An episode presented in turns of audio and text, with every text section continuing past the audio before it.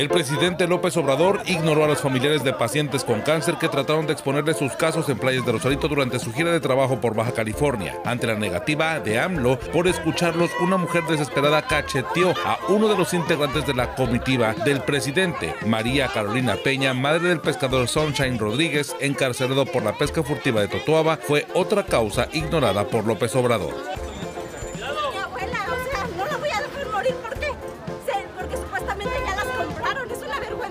El gobernador de Jalisco, Enrique Alfaro, reprochó que algunos simpatizantes de Morena califiquen como conservadora la Feria Internacional del Libro de Guadalajara. Los libros hacen que las mentiras tengan fecha de caducidad y eso hace enojar a los liberales, dijo en la inauguración de la edición digital de la FIL. Cuando los liberales que pretenden reconstruir a la nación con guías morales le dicen a la FIL conservadora, lo único que hay que hacer es sonreír ante lo ridículo.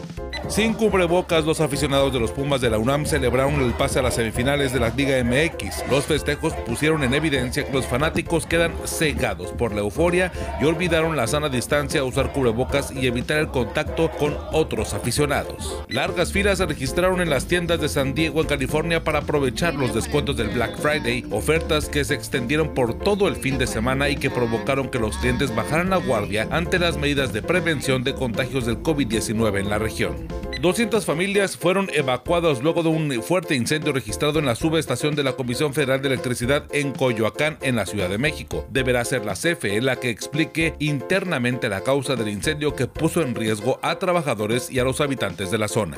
Y bueno, lo más importante es que estamos eh, salvaguardando vidas. La Comisión Federal de Electricidad tendrá que emitir un dictamen al respecto. Fue al interior de sus instalaciones. Durante el fin de semana fue bloqueada una calle en Tijuana por un grupo de feministas. La protesta provocó confrontaciones en la zona de las 5 y 10 entre mujeres que bloquearon los carriles de circulación y un motociclista que grabó el percance.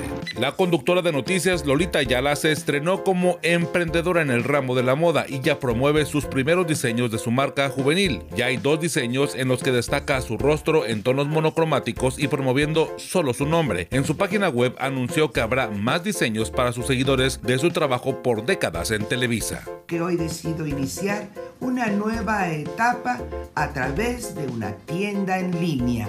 Espero que disfrutes de esta nueva etapa. Por si alguien preguntaba, soy Ernesto Eslava.